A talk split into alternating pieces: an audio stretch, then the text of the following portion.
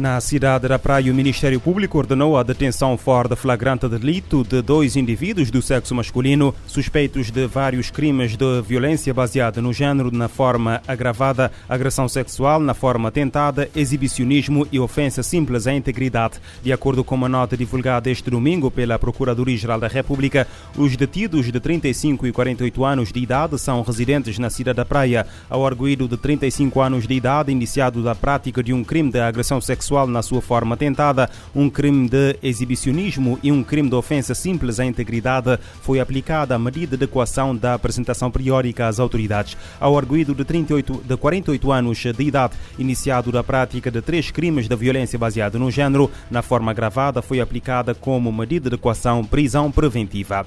O Tribunal da Comarca de São Filipe, na Ilha do Fogo, decretou prisão preventiva para dois indivíduos indiciados da prática dos crimes de roubo na via pública e de arma. Em nota publicada domingo, a PGR refere que, no âmbito da investigação de dois autos de instrução registrados na Procuradoria da Comarca de São Filipe, o Ministério Público ordenou a detenção fora de flagrante delito de dois indivíduos do sexo masculino de nacionalidade cabo-verdiana de 19 e 34 anos de idade, naturais da Ilha do Fogo em causa estão factos suscetíveis de integrarem por hora a prática dos crimes de roubo na via pública e de armas. Efetivadas as detenções e submetidos ao primeiro interrogatório judicial de detidos em conformidade com o requerimento do Ministério Público, foram aplicadas aos arguídos a medida de equação de eh, prisão preventiva.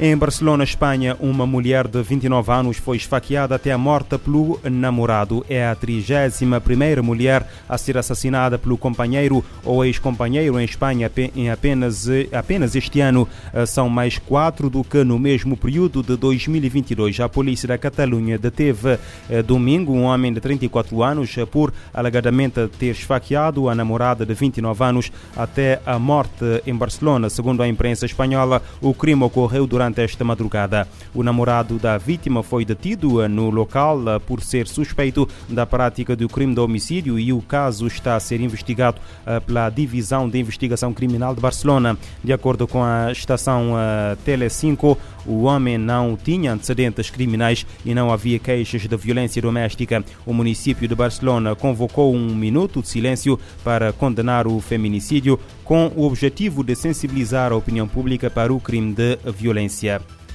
Pelo menos 12 pessoas morreram devido à onda de calor que atinge a Coreia do Sul há uma semana, segundo o balanço realizado hoje pelas autoridades sul-coreanas, que alertam para as altas temperaturas que se vão sentir no país. De acordo com as últimas informações publicadas hoje pela agência de notícias local Yonhap, eh, o calor sufocante deixou pelo menos 12 mortos eh, durante o fim de semana. As autoridades eh, meteorológicas sul-coreanas alertaram que são esperadas para hoje hoje temperaturas entre os 29 e 35 graus Celsius em quase todo o território, com a sensação térmica a ultrapassar esta barreira, pedindo prudência à população. A Agência Meteorológica Nacional declarou que a onda de calor deve continuar nos próximos dias e as temperaturas podem subir mais de 2 graus entre a terça e a quarta-feira. Desde 20 de maio, mais de mil pessoas tiveram de ser socorridas por doenças relacionadas ao calor, das quais cerca de 200 foram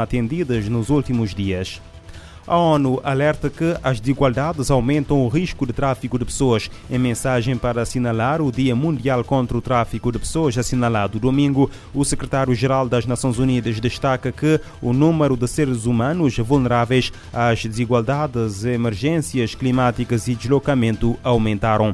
Os dados da ONU apontam que a quantidade de condenações por crimes de tráfico caiu 27% em 2020 em relação ao ano anterior. Neste 30 de julho, as Nações Unidas marcam o Dia Mundial contra o Tráfico de Pessoas com o tema Alcance todas as vítimas do tráfico, não deixe ninguém para trás.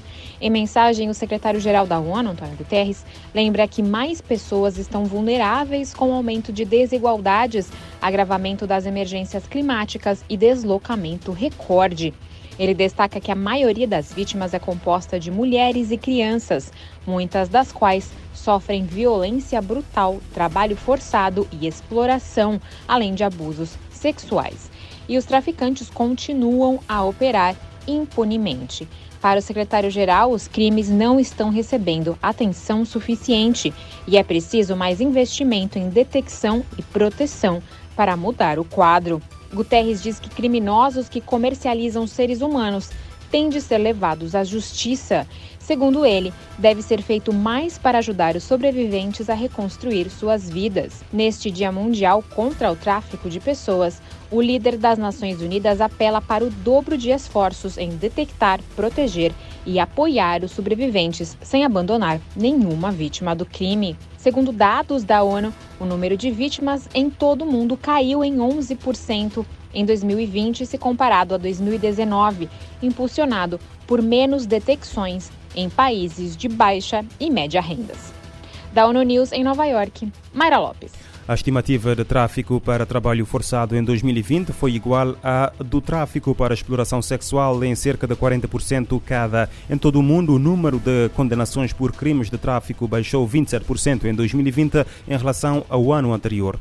As vacinas podem evitar meio milhão de mortes por resistência antimicrobiana. A conclusão consta de um estudo da Organização Mundial da Saúde que revela o potencial da imunização para impedir a propagação de bactérias, vírus, fungos e parasitas resistentes a tratamentos.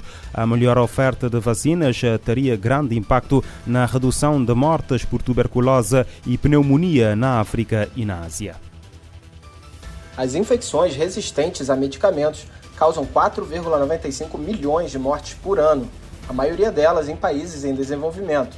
Um novo estudo da Organização Mundial da Saúde, OMS, divulgado na sexta-feira, descobriu que mais de meio milhão de vidas poderiam ser salvas a cada ano com o uso eficaz de vacinas.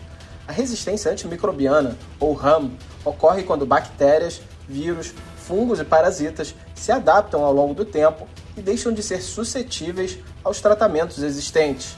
O problema foi descrito pela OMS em 2019 como uma das 10 principais ameaças globais à saúde pública. O novo estudo, publicado no jornal científico Bristol Medical Journal, destaca a importância das medidas preventivas, incluindo a vacinação, para desacelerar e conter a propagação da RAM.